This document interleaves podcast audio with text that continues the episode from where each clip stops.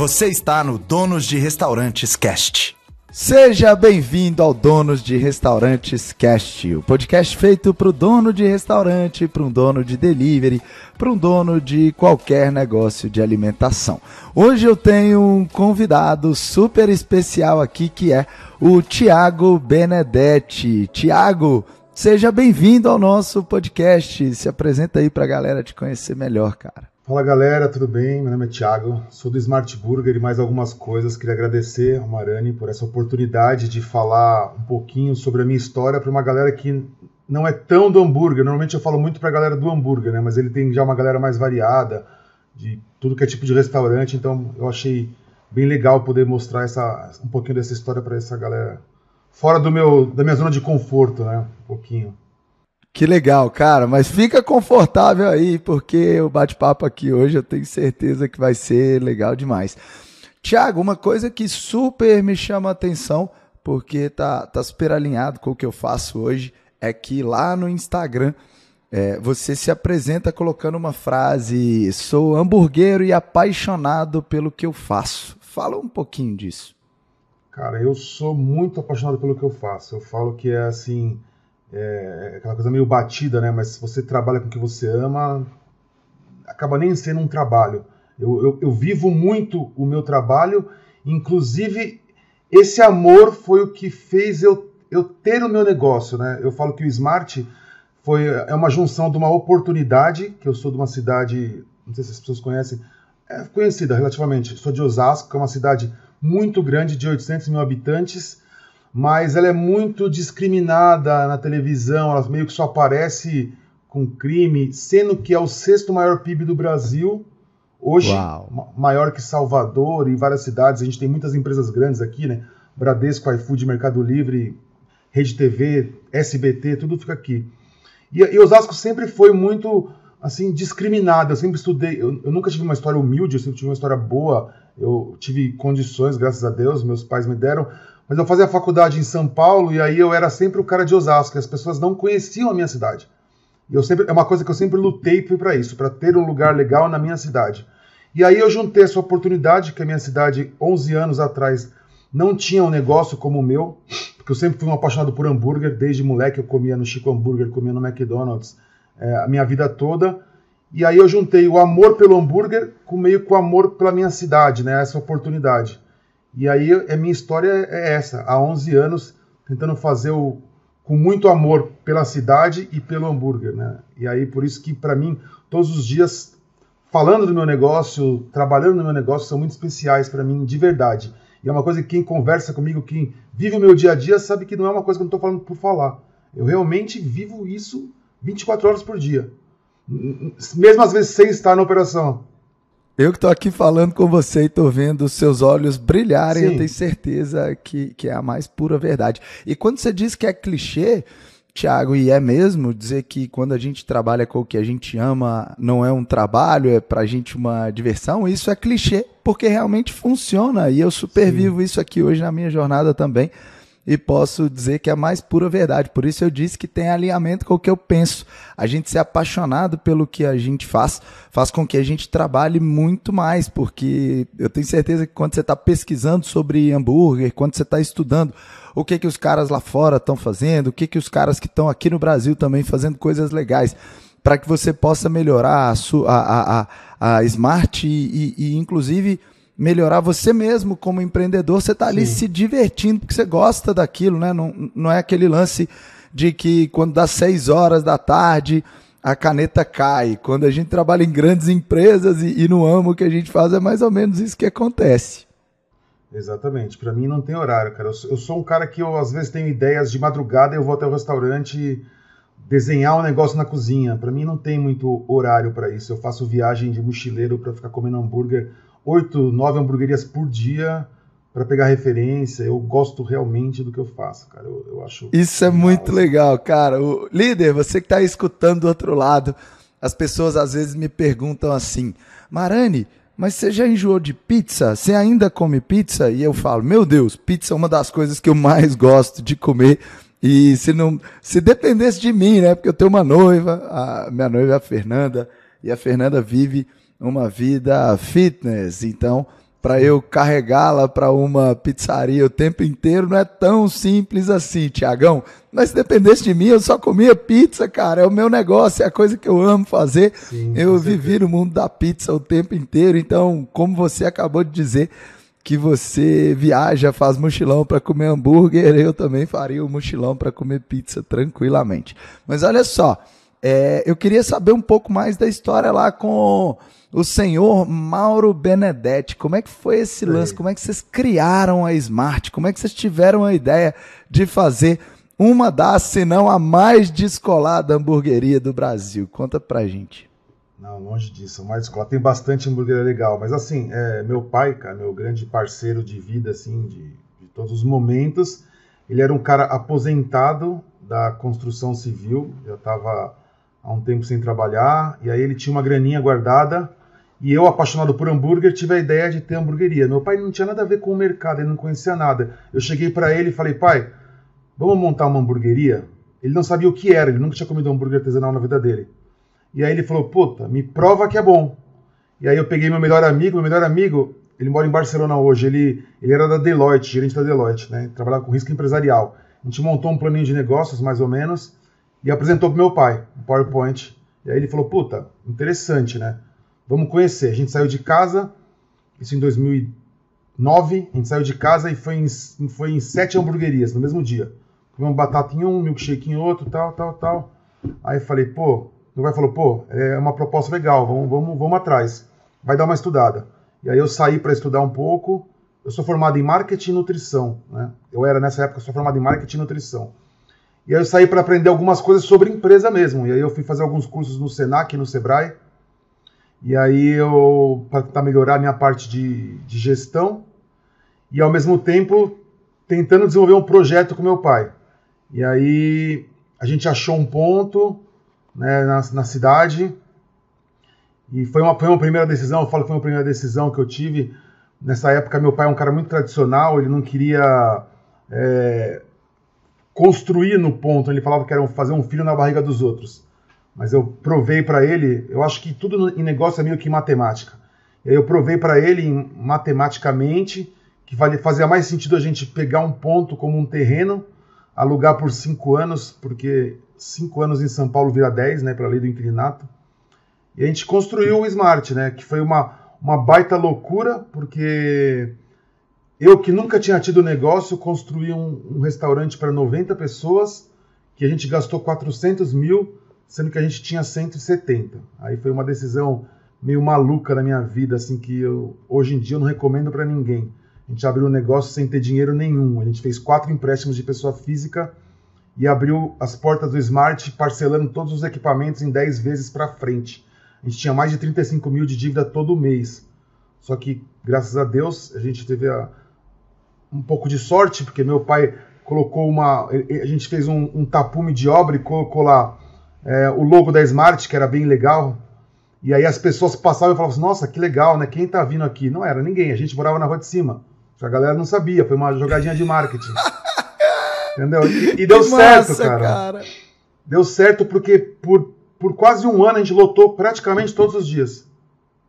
E aí a gente conseguiu meio que se pagar, né? Mas aí entra uma, um, um, outro episódio da minha vida que é no segundo ano as pessoas descobrindo que meu produto era ruim e era caro. E aí foi quando eu quase quebrei. E aí uma, uma outra parte que eu, meio que a gente praticamente quebrou em, no segundo ano eu fiz um empréstimo de 500 mil para pagar as dívidas que a gente tinha, né? E aí fui procurar, fui, fui, procurar meio que ajuda. Fui fazer uma pós no Senac de gestão de serviços de alimentação.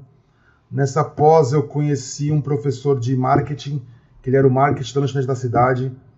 E aí eu conversei muito com ele. Ele falou, cara, você precisa melhorar seu networking, começa a a visitar outros lugares. Eu estava num, eu tava num ambiente muito fechado no meu negócio, sabe? Eu gostava muito do meu negócio, mas eu não, não entendia muito o mercado.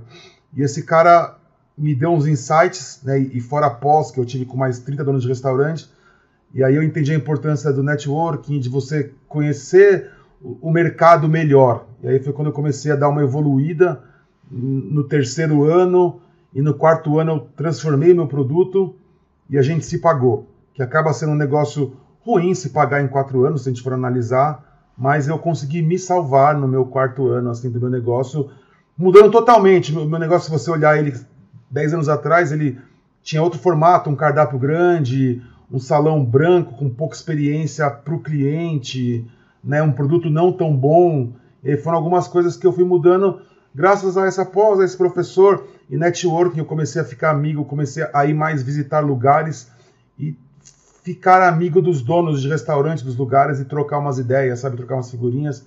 E isso me ajudou muito no meu, no meu quarto ano, né? E a gente deu uma decolada do, do quarto para o quinto ano. Foi a gente começou a abrir no, outras lojas e tudo mais. Então, um pouquinho resumidamente da história do Smart na cidade. Tiagão, você tá contando aí, cara, tá passando um filme aqui na minha cabeça.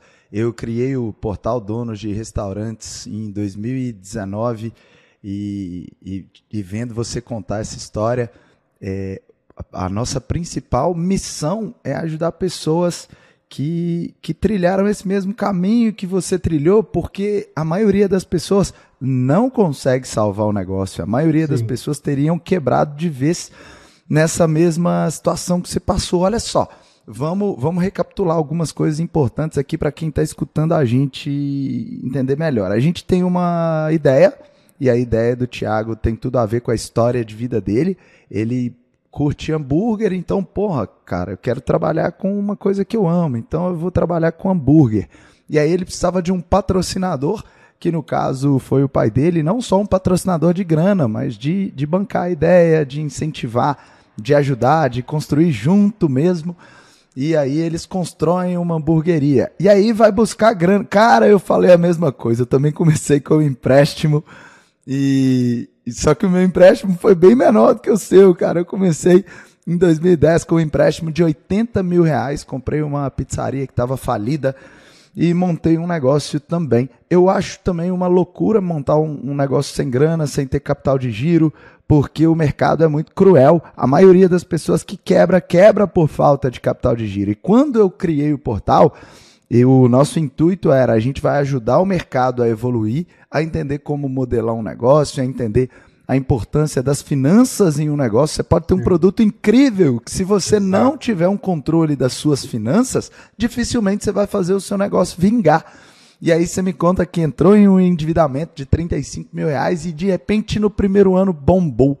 Só que tinha muita coisa ali para acontecer ainda, porque você não, seu produto não era tão bom e aí de repente você começa a buscar um produto melhor, você, você passa por uma, por uma dificuldade. Como é que foi esse lance do, do segundo ano, quando você disse que vocês praticamente quebraram?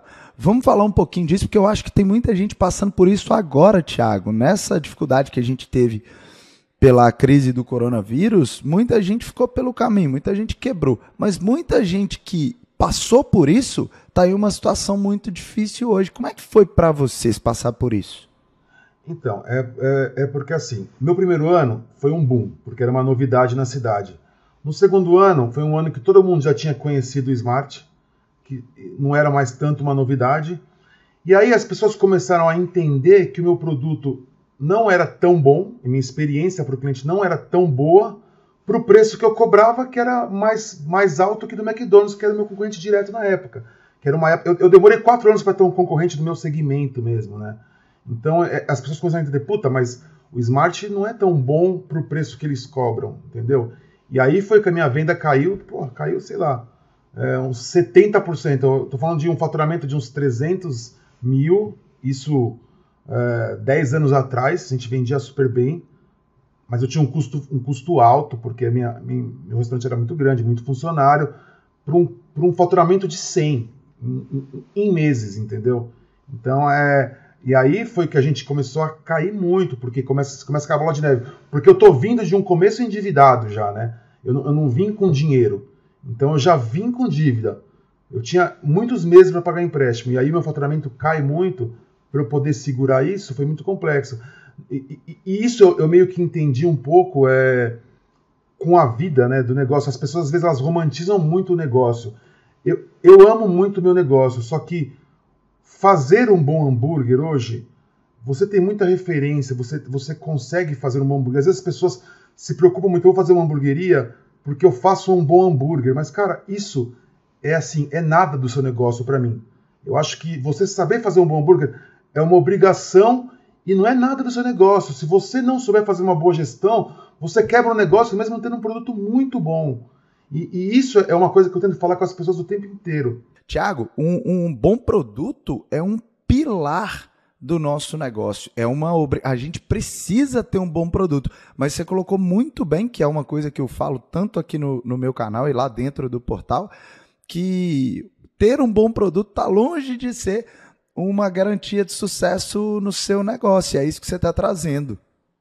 É, é o que eu, eu, eu, bato muito nessa tecla, né? Às vezes as pessoas falam, puta, tem um produto bom, é, não sei o que acontece, não estou ganhando dinheiro. Cara, tem, tem muitas coisas para gente analisar além do seu produto bom, né? Na sua gestão, puta, você sabia até melhor do que eu essa parte, mas o cara pode estar tá usando o dinheiro da empresa como se fosse seu dinheiro, pode estar tá precificando errado, pode estar comprando errado, putz, é, são muitas coisas. Às vezes a gente se preocupa muito só com o nosso produto. Eu falo que é uma obrigação porque hoje a gente tem muita a gente tem muita informação sobre produto. As pessoas procuram muito, conseguem muita informação fácil sobre como fazer um bom produto, né? Em vídeos, em bate-papo com as pessoas. E as pessoas não se atentam e não buscam muita informação de como fazer a gestão do negócio, né? E aí, infelizmente, as pessoas quebram com bons produtos, né? Acontece muito. Super concordo. Esse é o nosso trabalho aqui, ensinar a fazer gestão, ensinar o cara a vender mais. E, e, e, eu adorei saber que você é de marketing também, cara. Eu sou formado em marketing, fiz um mestrado em marketing, isso me ajuda aqui absurdamente nos meus negócios. Mas antes da gente entrar nesse nesse assunto, Thiago, eu quero entender um pouquinho mais sobre a sua ótica, como é que foi essa explosão de hamburguerias no Brasil, hamburguerias gourmet pelo que você me contou aí, você tava, você teve, você foi visionário, você estava pelo menos, né, no mínimo, quatro anos à frente do mercado, já que o primeiro concorrente direto que chegou para disputar ali com você uma fatia, um market share, apareceu depois de quatro anos. Como é que foi essa explosão no Brasil? Como é que você percebeu isso? Como é que você se antenou antes disso? E eu queria saber também se você acredita que esse mercado de hamburguerias está saturado. Boa. É, na verdade, eu, eu, meio que a minha ideia foi meio que baseada nas hamburguerias mais tradicionais, tanto que o, o, minha paixão por hambúrguer começou no Chico Hambúrguer, que é um modelo bem mais tradicional do que as hamburguerias que estão mais no auge hoje, né? Uma, que é um, mais um diner, assim, com um cardápio bem grande. E aí foi a ideia que eu meio que trouxe para minha cidade.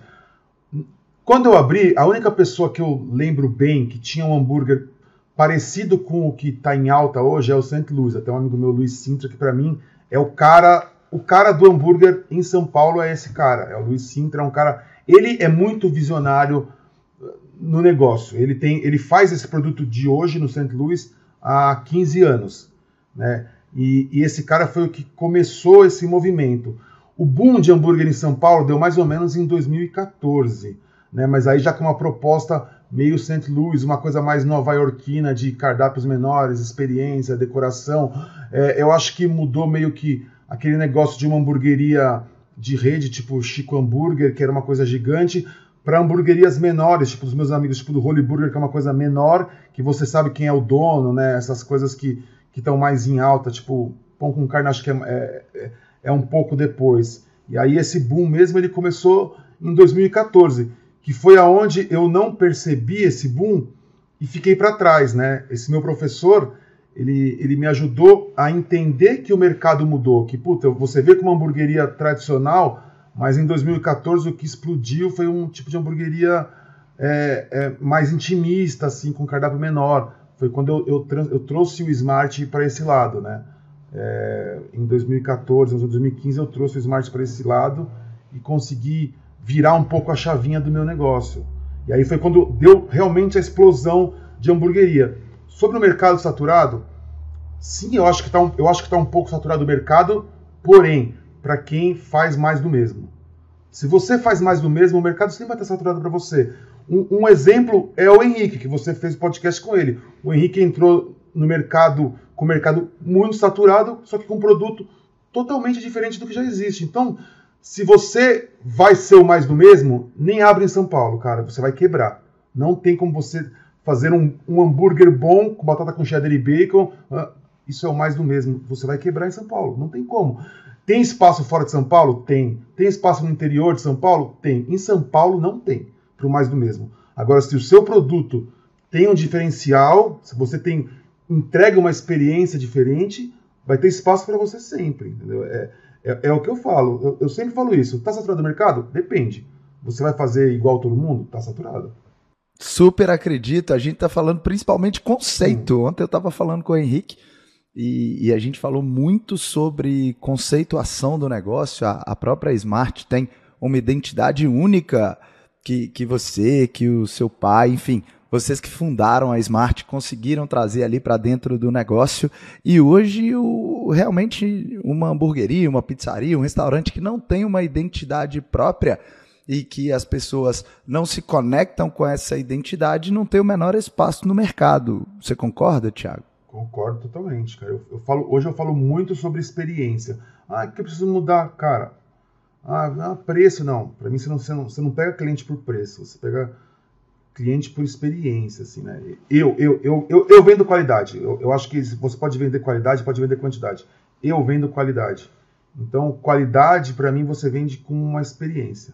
Que experiência é uma coisa que você não precifica, né? Entendeu? Então, é, para você vender experiência, você tem que ter... É um todo, desde quando o cliente entra, senta, ambiente, cardápio. Né? Eu, então, eu falo cada vez mais para as pessoas focarem nisso, principalmente quem tem salão, né? Delivery já, para você entregar uma boa experiência no delivery não é tão simples quanto o salão, mas dá também. Tiago, o que que diferencia a Smart Burger das outras hamburguerias? Experiência como um todo. E aí essa parte, eu sempre trabalhei muito arte e hambúrguer, então tem essa parte de grafite. Tem alguns burgers que são bem conceituais do meu negócio, isso, isso também é, é um diferencial, porque eu acho que é, se você copia muitos outros, faz muito igual, você acaba não tendo um diferencial. E aí eu tento diferenciar num bom atendimento, tento diferenciar num bom ambiente. É, o, o, Smart, eu sempre, eu sempre, eu, sempre, quis trabalhar com a família. Meu público sempre foi a família. Então eu sempre tentei entregar uma experiência descolada para a família. Então é, uma, é, é um descolado até certo ponto, porque você quando você vai lidar com a família, você não pode ter uma coisa muito chocante de, de descolado, né? Não sei se você está entendendo, mas uma coisa muito, muito underground. Então o meu é uma coisa descolado, com grafites mais coloridos, que eu consiga conversar com, com a mãe, com o pai, com o filho. Meu foco sempre foi vender. Eu acho que é uma coisa a gente tem que ser muito. Eu, eu acho que a gente se dá bem no negócio se você for um especialista. E eu tento ser um especialista. E a minha especialidade é hambúrguer e milkshake. Então, o meu público é que gosta de hambúrguer e milkshake. Então, eu não foco em cerveja, não foco em ficar até muito tarde. Então, é, é uma decoração descolada, mas não agressiva para a criança gostar, para o pai gostar, para a mãe gostar. Então, as músicas são descoladas, mas não muito agressivas, entendeu? Então, é, é, é, é isso que eu tento. Eu tento entregar uma experiência para o meu público-alvo exatamente, que é tipo de hambúrguer, a família que gosta de hambúrguer e milkshake. Que foi as pessoas que eu decidi atender desde o começo não é o motivo único do seu sucesso, eu tenho certeza absoluta, mas muito do seu sucesso eu acredito que seja por isso, Thiago. Eu uso uma frase aqui, a galera que me acompanha há mais tempo sabe disso. Eu, a gente tem até camisa aqui com essa frase da minha empresa e eu falo com muita frequência: não seja o pato. O pato nada, é. voa e anda mas ele não é o melhor em nenhum desses conceitos, em nenhum Sim. desses quesitos. Eu vejo donos de hamburgueria, dono de pizzaria, dono de restaurante, dono de, de restaurante japonês. Pô, Marani, eu tenho uma pizzaria, você acha que eu posso vender sushi? Porra, velho, você tá de sacanagem, né? Seja o cara mais incrível da pizza possível. Você acabou de dizer aqui pra gente que você quer vender hambúrguer e quer vender milkshake, cara, não, realmente tentar agradar a todos, tentar é, atender todos os tipos de público, talvez é, funcionou muito bem no passado. No passado, os, os, grandes restaurantes funcionavam dessa forma. No interior, ainda, eu vejo que alguns restaurantes funcionam bem assim, em, em cidades onde tem um menor número de habitantes, mas é, no nosso jogo hoje, você joga um jogo alto, eu jogo um jogo alto. Aqui no meu negócio é pizza, cara. A pessoa quer comer uma salada, eu não tenho. Eu é, sou especialista em pizza, a gente foi premiado aqui há dois anos atrás, três anos atrás, como a melhor pizza de Minas Gerais. Mas para isso, a gente trabalhou muito para melhorar a massa, para melhorar a fermentação, para melhorar ali a combinação dos ingredientes, para trazer a melhor experiência para as pessoas através da pizza. Então, muito legal que você trouxe aqui, Thiago, porque eu também super acredito nisso, que a gente precisa ser especialista e cada vez mais é uma é um desafio grande, cara, porque tá cheio de gente muito boa no mercado em produto, como você trouxe. Então, se a gente não Sim. tiver um conceito, se a gente não tiver uma comunicação alinhada com a nossa proposta, a gente pode acabar se perdendo nesse caminho. Quero saber agora sobre perrengues, cara. O que é ser dono de restaurante? A galera acha que é muito charmoso, né, Tiagão? Pô, ter uma hamburgueria, cara, para receber sua família, seus amigos, é uma coisa incrível. Toma uma breja, toma um, um, um milkshake, cara, e pô, o Tiagão fez uma receita, vamos lá. Mas na prática é muito diferente disso, né? Conta um pouquinho dos seus perrengues aí pra gente. Cara, é muito diferente. A gente teve, eu tenho perrengue desde o, desde o dia 1, porque quando eu abri o meu negócio, eu nunca tinha feito um hambúrguer na minha vida. Eu não tinha, eu, há um mês de abrir eu não tinha nenhum funcionário ainda, né? Então era, é, era tudo muito novo. Até o, o, primeiro, o primeiro dia, quando a gente abriu, a gente lotou tanto que os meninos saíram do restaurante às três da manhã. E aí eles dormiram numa pracinha perto do restaurante e vários não queriam voltar para o segundo dia porque foi tipo uma loucura. A gente tinha que convencer esses caras. Eu fui descobrir, por exemplo, depois de um mês, que os meus meninos não estavam mandando, estavam mandando os burgers todos diferentes ainda, porque eles não tinham conseguido ter tempo de, de, de aprender o cardápio antes de inauguração, né?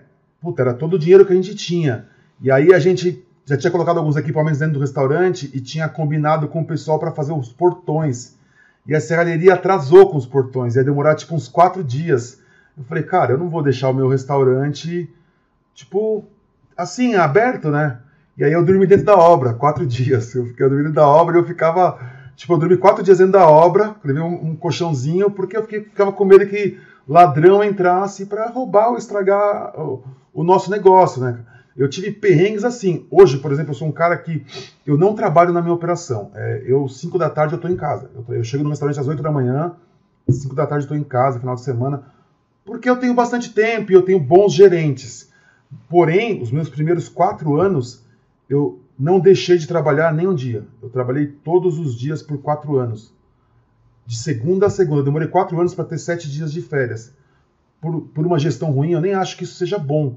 Mas é, eu, eu acho que eu demorei muito tempo para conseguir ter uma, uma gestão melhor. Mas eu chegava de domingo, eu chorava. Eu, eu, ficava, eu ficava chorando no caixa do restaurante. Porque eu falava, cara, eu não tenho vida, eu não, não, não vou no churrasco com os meus amigos no final de semana, eu não saio de final de semana mais, eu tenho que estar todos os dias aqui. E aí foi uma época que eu, é, o amor do, pelo meu negócio estava tipo batendo assim com o meu cansaço físico e mental. Foi quando eu comecei a virar totalmente uma chavinha de que, puta, eu preciso ter uma gestão melhor do meu negócio. Não faz sentido eu ter um restaurante, ganhar um dinheiro, mas passar um perrengue desse, sabe? todos os dias da minha vida ter que trabalhar é, 24 horas por dia sem conseguir fazer nada. E aí foi quando eu, eu, eu, mudei, porque eu ficava. De domingo era o dia que eu mais chorava de estar no restaurante. Assim, eu sentava e falava, cara, não acredito. É, que, que, que perrengue, né? Por mais que a gente ama ali, você amava o seu negócio, era uma realização para você, mas esse, Tiago, é o principal objetivo que eu montei o dono de restaurante. Sabe por quê? Porque o que você está contando e as pessoas estão escutando agora, eu tenho certeza que milhares e milhares de pessoas vão se identificar com isso. Que incrível essa história que você trouxe agora, cara. Porque as pessoas vão se identificar muito com isso. O que as pessoas mais me escrevem aqui é: Marani, eu não quero ser mais escravo do meu negócio. E muita gente acaba montando um negócio para não trabalhar para os outros, vamos colocar assim, né, para não ser funcionário, só que eles não percebem que é a vida que você estava vivendo nesse momento, que nem se eles trabalhassem para os outros, eles trabalhariam tanto e muitas vezes sem remuneração. A gente vê dono de restaurante, o cara trabalha para caralho, velho, todo santo dia. Trabalha dois anos, três anos, quatro anos, cinco anos sem férias. E a grana que sobra do negócio dele ali para ele, que seria o lucro, né? Vamos dizer assim, é quase nada, cara. Então é uma loucura mesmo. Né? eu falo isso, às vezes as pessoas, elas, como elas não, não vamos nem entrar nessa volta, como as pessoas não fazem DRE, as pessoas não, não, não analisam quanto elas realmente estão ganhando, tem cara que trabalha, porque restaurante é isso, você vai trabalhar muito de final de semana, de noite. O cara trabalha de final de semana, sem folga, feriado, e o negócio dele deixa tipo 7%. Eu falo, cara, repensa a sua vida. Vai trabalhar para os outros, porque não faz o menor sentido você trabalhar desse jeito, todos os dias, sem feriado, sem férias, sem nada, para o seu negócio deixar 5%, 4%, 7%, entendeu? De, uma, de, um, de um tanto de venda pequeno, né? Então é. E, e eu comecei a entender isso também depois. Eu falei, cara, eu preciso me libertar do meu negócio, eu preciso ter amor pelo meu negócio, mas eu preciso ter minha vida, eu preciso conseguir fazer uma gestão melhor para eu poder ter outros negócios. E o que me ajudou muito isso, na verdade, foi abrir o segundo negócio. Eu falo que quando a gente tem um primeiro negócio, ele é tipo o seu filho. Quando você abre, eu estava conversando com o menino agora, em, em, eu tava, a gente estava dando curso em Cabo Frio, eu estava conversando com o menino e falou assim, cara, Thiago, eu não sei o que eu faço, eu estou muito é, na loja, eu não consigo colocar gerente. Eu falei assim, cara, realmente é difícil. Essa transição do primeiro para o segundo negócio, de você largar o seu primeiro filho e ter o segundo negócio, não é fácil. Até você entender que o seu negócio pode rodar sem você, você não precisa estar 24 horas lá. Se você preparar o seu negócio para viver sem você. Porque depois que você tem o segundo, para ser o terceiro, quarto, quinto, ele é muito mais fácil, porque você já desmamou um pouco o seu negócio. Né? E eu, eu, eu, eu desmamei o meu negócio no meu quinto ano, que foi quando eu abri o meu, meu segundo negócio. E aí eu entendi que, porra, o negócio funciona eu estar lá. Eu tenho que, eu tenho que ter bons gerentes. É. E aí eu, eu sempre falo sobre ter bons gerentes. A gente fala assim, ah, mas ninguém sabe fazer o que eu faço. Sabe fazer o que você faz, cara. Se você treinar o cara direitinho, ele sabe fazer um hambúrguer melhor que você, ele faz uma pizza melhor que você, ele faz uma gestão melhor que você. O seu papel na empresa, óbvio que no começo da empresa não, mas depois de um tempo, não é você operar, é você levar cliente, é você é, fortalecer a sua marca. Esse é o seu papel como dono, para mim, entendeu? Não é. Então, se um cara tá, tá, se um cara tem uma hamburgueria e ele é chapeiro no começo, eu entendo, eu acho super válido. Agora, depois de um tempo, o cara tem 10 funcionários e ele continua sendo chapeiro, ele trabalha no restaurante dele de costas para a cozinha, ele não enxerga o negócio dele de fora. Então eu falo que ele tem que enxergar o negócio dele de fora. Eu acho que a nossa função no restaurante, depois que ele cresceu um pouco, ela é muito maior do que isso. Ela é muito mais importante do que eu fazer o hambúrguer bem feitinho. Treina alguém para fazer um bom hambúrguer. Treina um gerente para abrir e fechar sua casa e cuidar dos seus funcionários. E fica você pensando em como colocar cliente, em como fortalecer sua marca, em como, sei lá, ter alguma ação de marketing legal, como se juntar outras marcas. É, para mim é, é isso. Eu, eu aprendi isso depois de um tempo com a vida, né? Com o meu negócio. Cara, que incrível! Eu tenho um alinhamento muito próximo com o seu pensamento. Tudo que você falou é o que eu acredito. Não dá para para crescer um negócio você está na chapa, não dá para você crescer um negócio você está no caixa. Muitas vezes eu vejo a galera dizendo aqui, Marani, eu dispensei dois colaboradores e estou fazendo um negócio, estou fazendo o trabalho dos caras. Isso é maluquice, você não vai conseguir crescer nunca. A gente cresce através de de organização, de inteligência de negócio, de treinamento de equipe.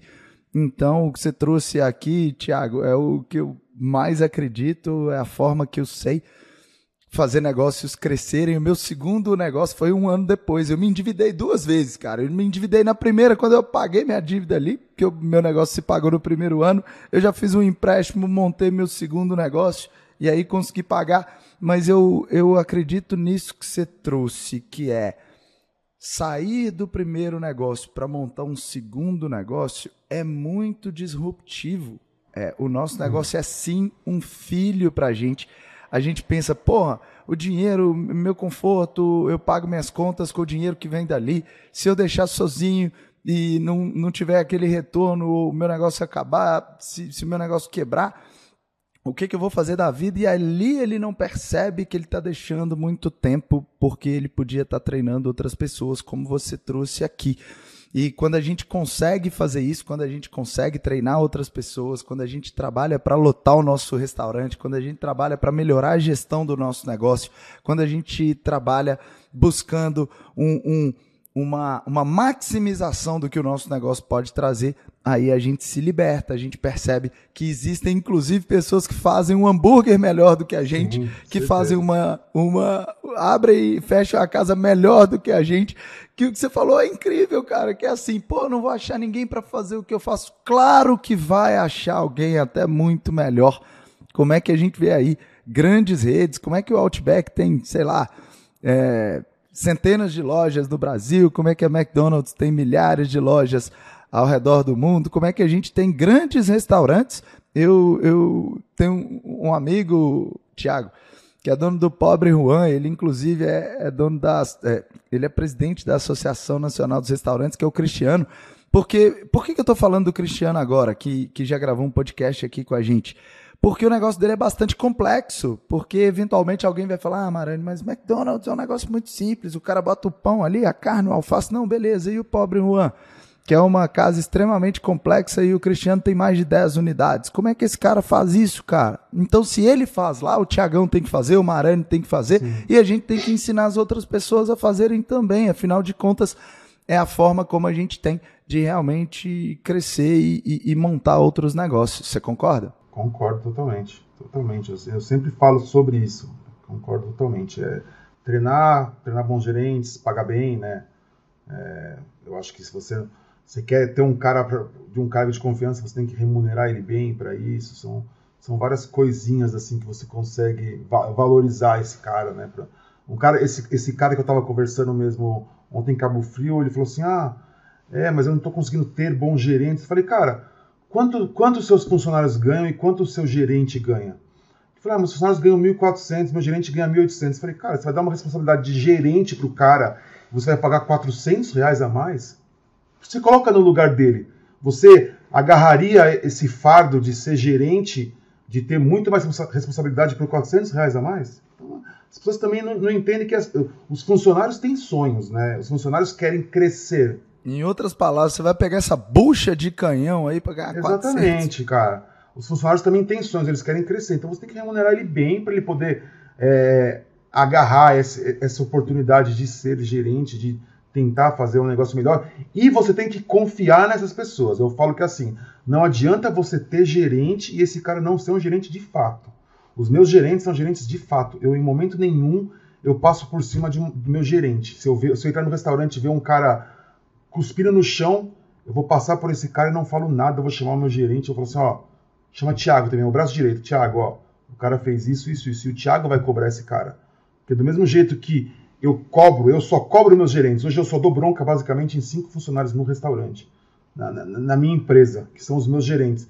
E esses caras cobram os funcionários para não tirar meio que a autoridade para ele poder ser gerente mesmo. Então é, é, é, ao mesmo tempo que eu cobro eles, eu dou total autonomia para eles no meu negócio. Daí eu consigo que eles vista a camisa mesmo que ele tente ter a equipe na mão, né? Aí são eh, não, não é simples o cara ser gerente. A gente tem que entender que para o cara também não é simples. Só que se você não der realmente a gerência para ele, não adianta nada, né? É isso que as pessoas entendem. As pessoas colocam um cara de gerente, mas passa por cima do cara toda hora, é, tira as ordens dele para os outros funcionários. Aí você nunca vai, você nunca vai ter paz de estar na sua casa enquanto esse cara cuida da, do seu negócio para você, porque você não confia nele, você não conseguiu desenvolver uma confiança, uma relação de confiança com o seu gerente. Né? Incrível como a gente tem mesmo alinhamento. É nisso que eu acredito. Eu também não dou bronca em ninguém dentro do meu restaurante. Quem resolve tudo são os meus gerentes.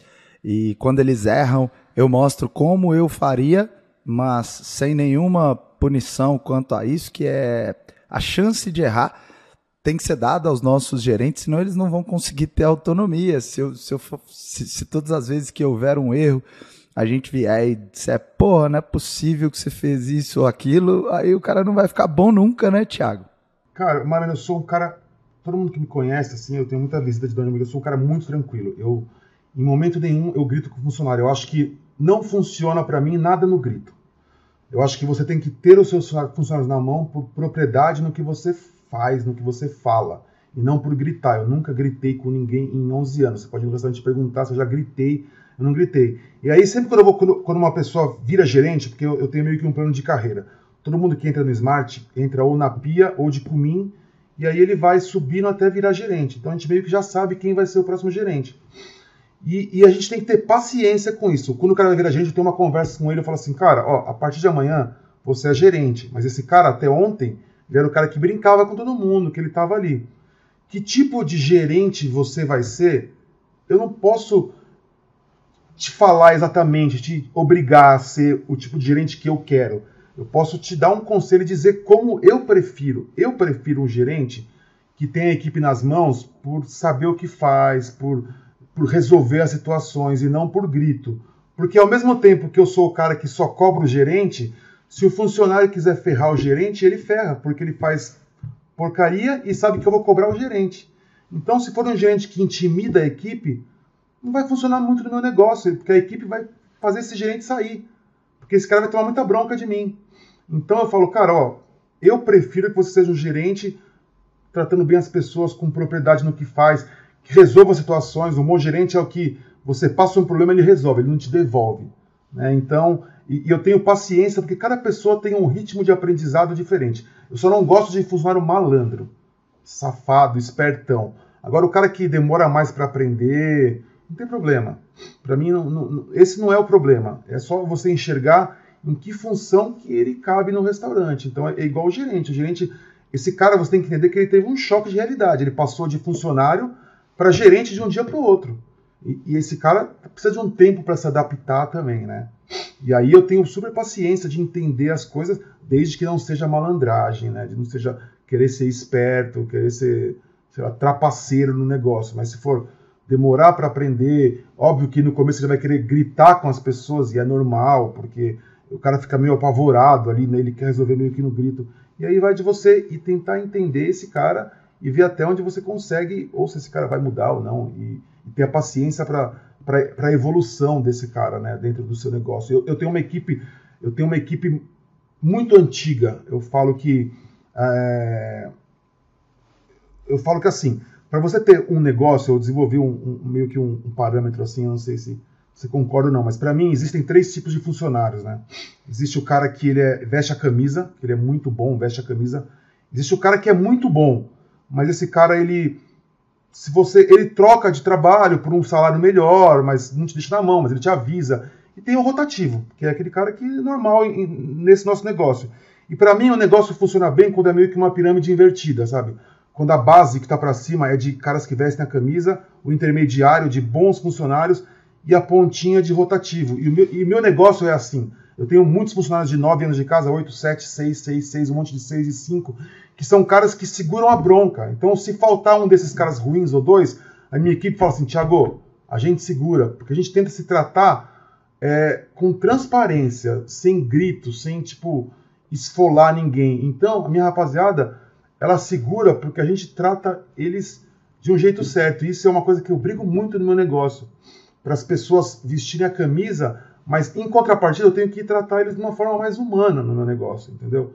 Porque aí esses caras vão te deixar na mão, porque a gente, a gente tenta fazer os funcionários novos entenderem que assim, se esse cara faltar ou se esse cara fizer alguma coisa, ele não vai me prejudicar, porque o Smart vai abrir com dois a menos ou com três a menos, porque os meus meninos bons eles vão segurar o meu negócio. E a gente coloca essa mentalidade na cabeça dos novos, porque se eles faltarem, eles estão prejudicando o colega do lado deles. E aí a equipe vai cair matando nesse cara. E é, e é isso que eu tento trabalhar o tempo inteiro, mostrar para eles que, que eles têm que se ajudar e para isso, meu gerente tem que tentar ajudá-los, né? E não só punir, só dar porrada. Ele tem que ser, às vezes, mais forte, mas com propriedade no que fala. E não simplesmente por gritar, por maltratar. Senão ele não tem essa equipe na mão. E aí, se falta um cara, ele que vai ter que ir pra chapa, porque é dele que eu vou cobrar e não do meu funcionário da ponta, entendeu? Então é, é, é, é meio que assim que eu trabalho essa parte de funcionários. Cara, eu tava fazendo algumas anotações aqui, é absurdo tanto que eu tô aprendendo com você aqui hoje. E, e às vezes aqui no podcast a gente tem muitas, muitas gratas surpresas. Eu te convidei aqui para a gente falar um pouquinho do mundo de hambúrguer e você acabou de, de dar uma aula aqui de liderança. E, e foi incrível, por isso que eu estava fazendo várias anotações aqui.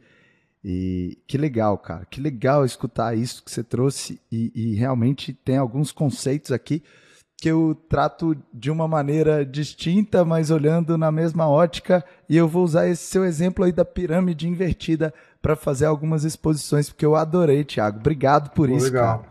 Feliz.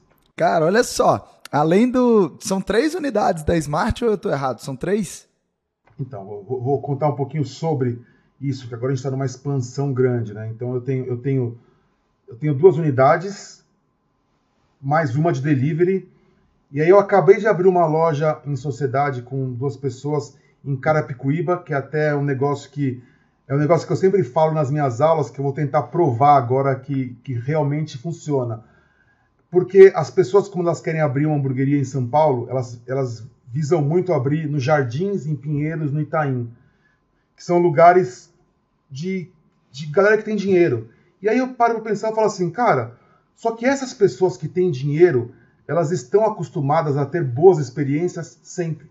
Todo lugar que ela vai, ela tem boas experiências. Total. Então isso vai exigir, vai exigir muito mais de você numa concorrência. E aí, cada vez mais, eu acho que as pessoas têm que voltar o olhar para o negócio para lugares mais periféricos, classe B, C, porque esses caras não estão acostumados a ter tantas boas experiências. E aí, se você dá uma puta experiência para um cara de uma periferia, esse cara ele, ele, ele tem um amor por você, ele, ele vira um fã seu muito grande. E eu tenho alguns exemplos do Júnior, da Jones, que é no Limão, um amigo meu que tem uma, tem uma hamburgueria que chama Elipa Burger, dentro da favela de Heliópolis. E ele vende um produto similar ao nosso, com basicamente o mesmo preço. Só que ele entrega uma puta de uma experiência para uma galera que não está acostumada a ter boas experiências, porque ela é meio que subjulgada. E esses caras, eles pagam, não reclamam, agradecem, postam e amam muito o negócio. Então, essa minha unidade de Carapicuíba, eu estou fazendo para isso, para tentar mostrar que funciona o que eu sempre falei, que é uma cidade que é um pouquinho mais periférica e está indo super bem, e, e é o mesmo preço das outras unidades. Só que a gente entrega para a galera de Carapicuíba um lugar decorado, com atendimento legal, com uma música legal, com um burger bonito numa tabuinha, e, e assim vai, a gente entrega a mesma experiência. Então, esse é, é um dos negócios. O outro negócio que eu tenho, a gente tem uma pizzaria, a gente não conseguiu abrir ainda, a napolitana. A gente, a gente ficou pensando muito tempo se fazia sentido para a gente ter uma pizzaria napolitana e a gente entendeu que sim. A gente está com ela pronta, mas a gente não conseguiu abrir porque está muito corrido. E aí. Como é que vai ser o nome, Tiagão? Chama Bertaglia. Pizza napolitana com cardápio enxuto. Eu não sei se a gente tem muito tempo, mas eu vou contar mais um pouquinho aqui. E aí a gente tem há cinco, cinco anos atrás, eu moía o meu blend, né, lá no Smart. O blend é a carne do hambúrguer. E aí eu percebi que estava muito ruim a minha operação disso. E aí eu resolvi procurar fornecedores de, de blend para hamburgueria. E meio que não tinha muito na época. E eu, a, através de amigos em comuns, eu conheci uma pessoa, o Felipe, que tem uma boutique de carne. E aí esse cara começou a desenvolver esse trabalho de hambúrguer, de blend comigo. Foi o primeiro cliente dele. A gente demorou uns seis meses para acertar o produto. E aí a gente falou, puta, legal. Vou, falei, Felipe, vou começar a indicar você para outras pessoas. Eu comecei a indicar o Felipe para outras pessoas tal. Nesse tempo ele tinha uma boutique de carne muito antiga na, na Vila São Francisco, que é bem aqui pertinho. E eu falei, Fê, esse espaço aqui a gente precisa dar uma revitalizada. Por que a gente não pega esse cantinho aqui, monta uma loja do Smart e dá uma revitalizada na boutique, a gente tira a parede do meio e faz um espaço conjugado de boutique de carne e, e hamburgueria, que o cara pode comprar de tudo. A gente, a gente se acertou, a gente fez isso, a gente foi ficando amigo e o negócio da boutique foi começando a crescer. Dois anos atrás a gente resolveu falar assim, pô, a gente se dá super bem, a gente tem negócios que se ajudam, por que a gente não vira sócio? E aí esse cara virou só, meu sócio em todos os meus negócios, eu virei sócio nos negócios dele. Esse ano a gente tirou a operação de blend da boutique, a gente deixou separado a boutique de carne de carnes nobres, e a gente levou um, a gente montou um galpão para distribuição de blend de hambúrguer. Hoje a gente atende em São Paulo 348 hamburguerias fornecendo blend. Uau! A gente é provavelmente em número de hamburguerias a gente é o maior de São Paulo. A gente entrega Holy Burger, Frank Charles, Jones, Stella, puta, Big Kahuna. A gente faz um trabalho muito bem feito no segmento. A gente virou um especialista de blend. A gente tem um galpão que só faz blend para hamburgueria, mais nada. Chama Beef Boutique, é bem conhecida no segmento. Foi através dessa amizade de desenvolver fornecedor, viramos sócios e desenvolvemos um segmento, né? E aí, outro negócio que é... Mais dois negócios que estão na minha vida hoje. Um, eu fui dar uma aula, eu dou aula em alguns lugares. Eu fui dar uma aula e eu conheci uma pessoa nessa aula que ela era gerente de expansão do BK.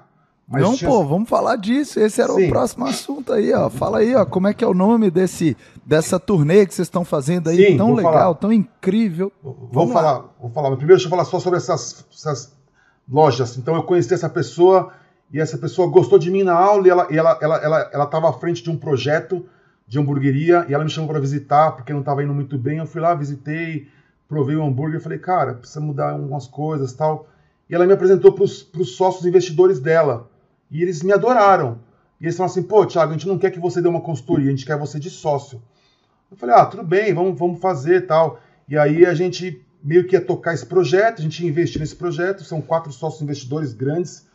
E aí, depois de um dia, um dos sócios me ligou e falou assim, Thiago, a gente estava pensando aqui, ao invés de a gente investir nessa nova marca, você já tem uma marca. Por que a gente não entra com a sua marca e investe nela? Eles deram uma proposta para mim, eu aceitei, e a gente está abrindo cinco lojas agora nos próximos oito meses. Em São Paulo, a primeira vai abrir nos Jardins agora daqui 30 dias, e a gente está abrindo. E aí é um, um, grande desafio, né, porque eu vou trabalhar com o dinheiro dos outros, é uma coisa que eu nunca tinha feito. Né? Eu só trabalhei com o meu dinheiro. E a partir dessa loja, das próximas cinco, eu vou trabalhar com o meu dinheiro, com o dinheiro deles, e aí para daqui um ano a gente parar e pensar, puta, deu certo o projeto, vamos expandir, abrir mais 20? Vamos, vamos parar nessas cinco? É uma coisa que a gente está iniciando esse projeto, né, de abrir mais cinco hamburguerias em São Paulo, que é tão saturada de hambúrguer. É um, um, um grande desafio para mim. E o outro desafio, é o que você acabou de falar, é o Burger Tour, que foi um negócio que foi acontecendo. Eu dou aula no The Burger Store, que é um, uma, tipo uma academia de hambúrguer, e aí eu, tive, eu, eu, eu, quis conhecer como que era o cenário do hambúrguer fora, e aí eu fui dar aula em, em Curitiba, falei com os amigos, falei, fui dar aula em Curitiba, e aí eu ia dar aula em Balneário, eu falei pro Balneário, falei assim, cara, e se a gente, se eu levar mais uns amigos para darem aula aí com, comigo, conhecidos do hambúrguer? Os caras, os caras toparam, é, seguraram a bronca, e aí foi eu, o Saulo, o Pedro e o Júnior, e a gente vendeu, tipo, 49 vagas em 18 horas. Aí foi animal, eu comecei a falar com os outros amigos, a gente vendeu, a gente conseguiu negociar 14 cidades em seis meses, a gente está com 14 cidades em seis meses. E aí a gente, puta, tive a ideia, a gente teve a ideia, conversamos com a Heinz, a Heinz abraçou o nosso projeto, comprou o name rights, virou Heinz Burger Tour, a Maquin abraçou o projeto, o iFood abraçou o projeto e o projeto que era pequeno virou uma coisa monstruosa. A gente fechou várias cidades, a gente vai até o ano que vem, até dezembro do ano que vem a gente quer fazer todas as cidades, todos os estados do Brasil. A gente já está tá indo com um cameraman junto, gravando material para um documentário, o meu sonho é Netflix, porque eu acho que sonhar alto e baixo dá, dá o mesmo trabalho, e eu, eu, eu sonho com isso, então a gente já está gravando o material para um dia é, fazer um documentário sobre as casas e sobre isso. E, puta, tá animal, porque a gente vai pra cidade. Vai acontecer, um... eu já tô louco é. pra assistir esse documentário aí, pelo amor de Deus. A gente vai para cidades, a gente tá, a gente tá fazendo, fazendo três viagens por mês. E a gente, cada um dá uma aula específica, a minha é de gestão, gestão como um todo, e é animal, porque a gente troca informação, a gente conhece o mercado, a gente, puta, a gente, a gente meio que ensina e aprende, sabe, com, com, com a galera local. E aí acontecem várias coisas super inusitadas. A gente estava dando aula em Cabo Frio, um cara mandou mensagem e falou assim: Puta, eu não consegui na aula porque esgotou muito rápido, eu tô a duas horas daí, eu posso ir até aí para tirar uma foto com vocês? A gente fala, tipo, umas, umas coisas que a gente até fica meio que chocado, assim, porque a repercussão que tá dando, sabe? Ontem a gente, tava, a gente, a gente acabou a aula a gente foi pra praia, a gente teve uma hora para ir pra praia, a gente foi pra uma praia perto, eu postei um ali na praia, um cara falou assim, ah, vocês estão em tal praia? Eu falei, estamos sim, só isso. Meia hora depois esse cara apareceu na praia. Cara, ele foi tirar foto com a gente e ele gravou um vídeo puto emocionado pra família dele, falando, cara, eu tô com os caras do hambúrguer aqui. Então uma coisa que a gente, a gente não tá tão acostumado, sabe, da, da, da dimensão que tudo isso tá tomando. É uma coisa que, que cobra muito a gente, a gente porque São Paulo é meio que uma referência, né, dessa parte de hambúrguer. A gente começa a ir para lugares mais distantes um pouco e, e, e ver o quanto essa galera é meio que fã da gente, ao mesmo tempo como está o mercado e tentar melhorar o nosso mercado, né? É, é, é, é, muito animal, é cansativo pra caramba, a gente chega morto. Eu cheguei ontem de tarde morto da viagem, assim, mas é, é muito gratificante, assim, essa troca de informações e conhecer o mercado no Brasil inteiro. Eu não vejo a hora de, de chegar as próximas viagens aí daqui uns dois meses. A gente vai começar a fazer Nordeste, que é uma coisa que é uma realidade totalmente diferente da nossa, assim, sabe? Então é, é, é, é gratificante demais, né? Você dá aula e aí acaba a aula e você, puta, a galera enlouquecida batendo palma e gritando. É, tá sendo muito legal mesmo esse, esse evento que a gente está fazendo. Que momento, cara! Expansão das suas lojas, novos investidores, pessoas querendo fazer negócios com o Thiago por tudo que o Thiago fez antes. Se, se você não tivesse sucesso nas outras casas, dificilmente você ia ter tanta gente querendo fazer negócio com você. Vocês viraram referência para o Brasil inteiro mesmo, cara. As referências de São Paulo, o mercado de hambúrguer de São Paulo é um pouco fechado, né? Tem aquela panela dos caras ali que se conhecem mais, que fazem negócios juntos, só que vocês estão quebrando essa panela e estão levando essas informações sigilosas aí, ó, não sei se eu posso falar assim, mas para o Brasil inteiro, conhecimento, né? Na verdade, assim, é, é, é, isso que a gente tenta quebrar um pouco.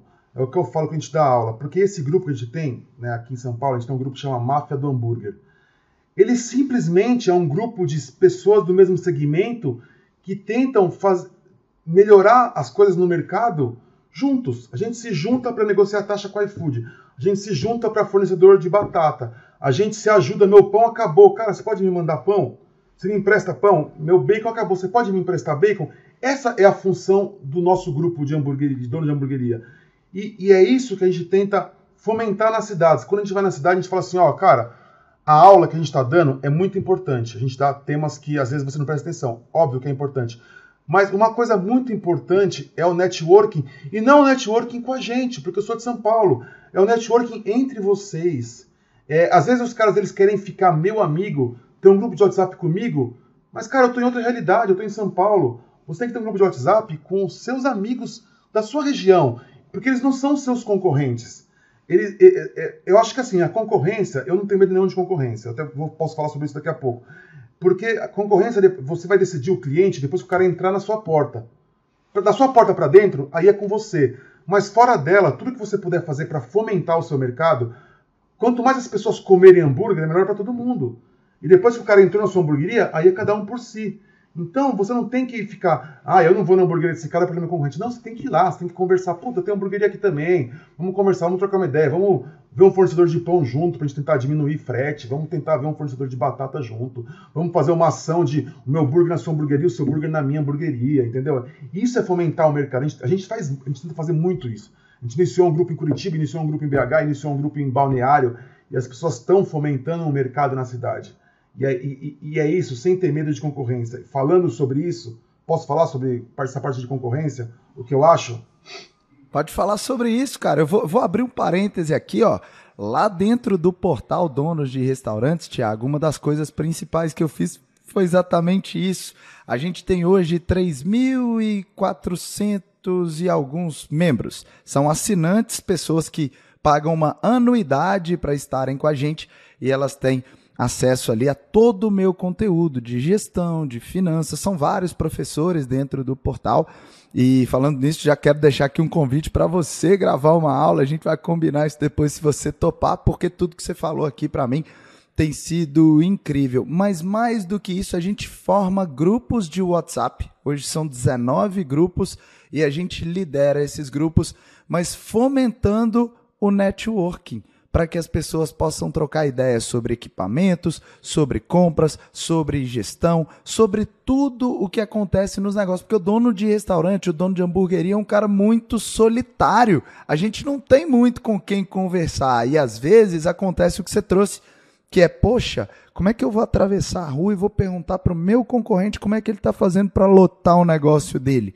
Então, essa, esse é um approach, essa é uma aproximação difícil, mas que cada vez mais a gente vê que faz sentido a gente fazer negócios com os nossos concorrentes. Ontem, eu estava fazendo uma palestra em um, em um evento de um dos meus principais concorrentes, que é o Marcelo Politi, no mercado de gestão de restaurantes no Brasil. Mas eu não enxergo o Politi como um, um concorrente, eu enxergo como um grande amigo que se tornou uma pessoa que eu posso contar a todo momento e ele pode contar comigo. E assim a gente conduz com outras pessoas também. Tem o Ivan, que é dono da maior escola presencial de gestão no, no Brasil, que é a EG, e a gente faz negócios juntos, a gente troca muita informação e ele também se tornou um grande amigo que eu tenho aqui. E a gente faz exatamente a mesma coisa, a gente vende para as mesmas pessoas e, e, e é curioso que a gente tem aqui esse, esse, de novo, esse alinhamento, Thiago, porque eu converso muito com o Ivan, com o Polite, falando, galera,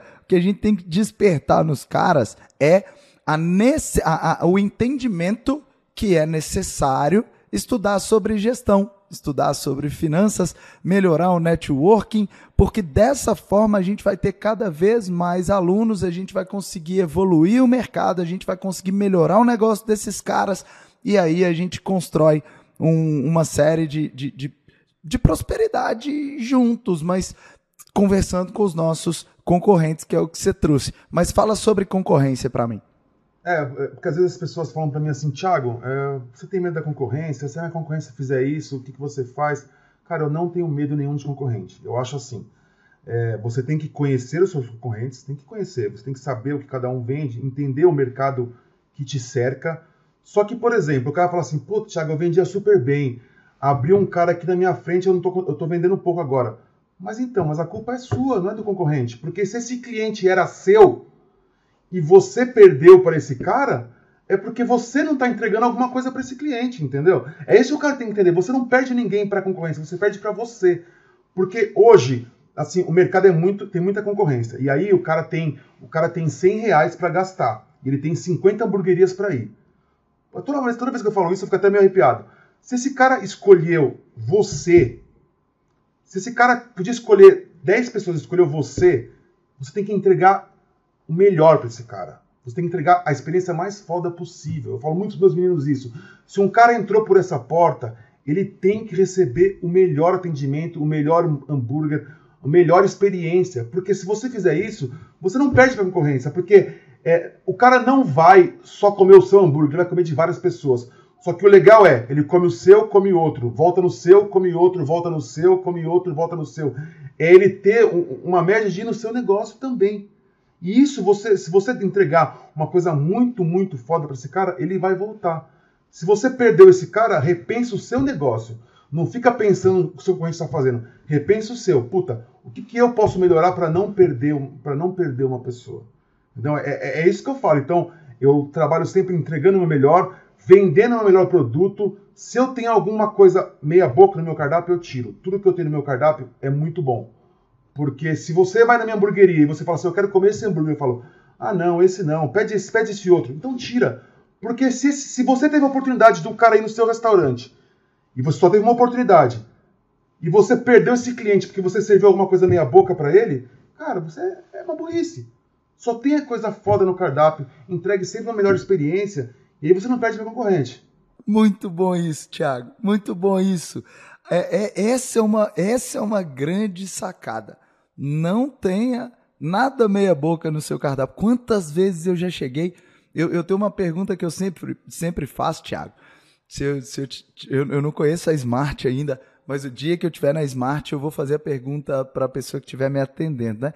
O que, que você tem aqui de mais incrível para que eu não posso sair daqui sem experimentar? Essa é sempre minha pergunta, mas muitas vezes eu já cheguei em restaurantes ou, ou às vezes para tomar um drink, alguma coisa, e falei, poxa, pode me dar esse aqui? E o garçom, ah, esse não, não é o melhor, por que, que você não pede aqui? Então, porra, então por que tem no cardápio, cara? Exatamente, exatamente. Mas aí, e aí, nessa outra sua pergunta, você pode ir no Smart, que eles vão te indicar exatamente o que a gente quer vender. Porque eu falo que o garçom tem que, não pode ser tirador de pedido, tem que ser vendedor. E o meu garçom, se você perguntar, ele vai te falar exatamente o hambúrguer que a gente quer que, que você compre. Provavelmente um dos que tem mais popularidade e o que traz mais margem de lucro. Tem mais, Basicamente isso. Margem... maior margem de lucro.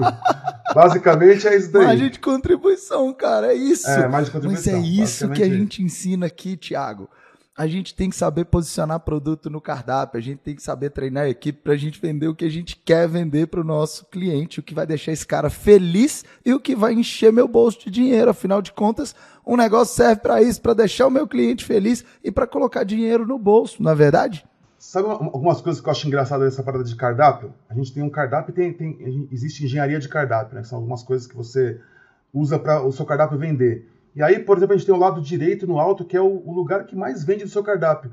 E aí, nesse lugar, o cara não tem uma foto, ou tem uma foto de um hambúrguer que tem uma margem de contribuição ruim, ou que não é uma boa experiência. Porra, é o seu, a sua maior arma, é aquela posição no cardápio e o cara não, não explora. Outra coisa engraçada que eu sempre pergunto é, eu falo assim, puta, o cara vai na sua hamburgueria. Qual que é a primeira coisa que esse cara... Qual que é a única coisa que você tem certeza que esse cara vai comer? Hambúrguer. Então por que, que o seu hambúrguer está na primeira página do seu cardápio? Porque aí, porque aí, se esse cara, se esse cara come hambúrguer com coca, ele fala, eu quero esse hambúrguer e uma coca. Ele não roda o seu cardápio. Por quê? Você tem que fazer o cara rodar o seu cardápio.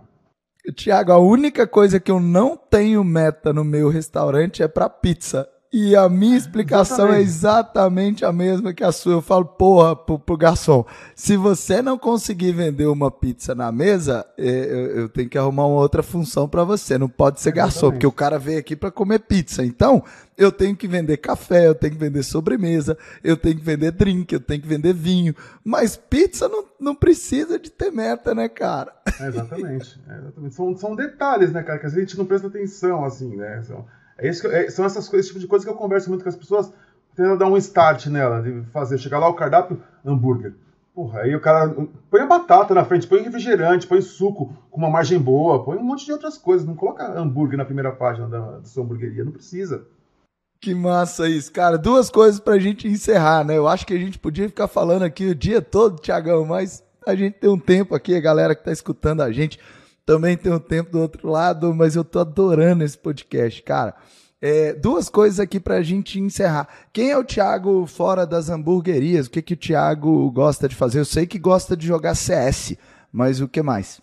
Cara, eu sou um cara totalmente na minha, eu sou um cara muito quieto, às vezes meio introspectivo. Eu sou, eu sou, tanto que eu sou um cara que eu, eu não converso muito com cliente, eu nunca fiquei no salão, porque não é muito a minha. Eu amo conversar sobre negócio um dono de hamburgueria que vai no Smart, eu fico horas conversando com ele. Mas com cliente eu não sou muito cara de frente, porque eu sou um cara muito fechado. Eu sou um cara que se você vier falar comigo, eu converso com você. Se você não vier, eu vou ficar meio que na minha ali, porque eu, eu, eu é meio que meu mundo. Eu sou um cara que pensa muito mais do que fala. E eu gosto muito de esporte, gosto muito de, de, de jogar, de assistir esporte, gosto muito de jogar CS para me divertir, e gosto de estar com os meus amigos que hoje 90% são donos de restaurante. A gente acaba todo, todo jantar ou almoço acaba sendo meio que um, um, um, fortalecimento de network, uma troca de informações, que acaba, como é meu mundo há muitos anos, né? Então meus, meus amigos hoje são todos meio que desse mundo. Então meu, meu negócio é mais isso. Eu sou um cara bem mais caseiro, gosto de ficar em casa, gosto de ouvir música, gosto de, de, de jogar CS, gosto de sair para comer com os meus amigos e mais gosto de ler algumas coisas. É meio. Eu tenho uma veia nerd assim um pouco. Mas basicamente eu gosto de ficar no Instagram e gosto de trocar ideias sobre, sobre negócios. Eu acho que é o, o, o meu, meu, meu dia a dia é mais isso, assim. E de viajar. De viajar eu gosto bastante. Viajar, viajar é muito bom, né? Tiago, como é que as pessoas te acham no, no Instagram? Como é que eles acham você e como é que eles acham o seu negócio? Porque eu tenho certeza que muita gente vai querer se conectar aí com você, com o seu negócio, conhecer mais sobre a sua história aí. Como é que tá lá o seu arroba lá no Instagram? Meu Instagram é tibenedete, com TH, tibenedete15, né, que é o, é o, meu Insta. E o do Smart é Smart Burger Oficial. E aí, e aí quem, tiver, quem tiver negócio de hambúrguer, entra também no Burger Tour Brasil, que a gente está fazendo no Brasil inteiro e tá bem, tá bem legal. Arroba Burger Tour Brasil.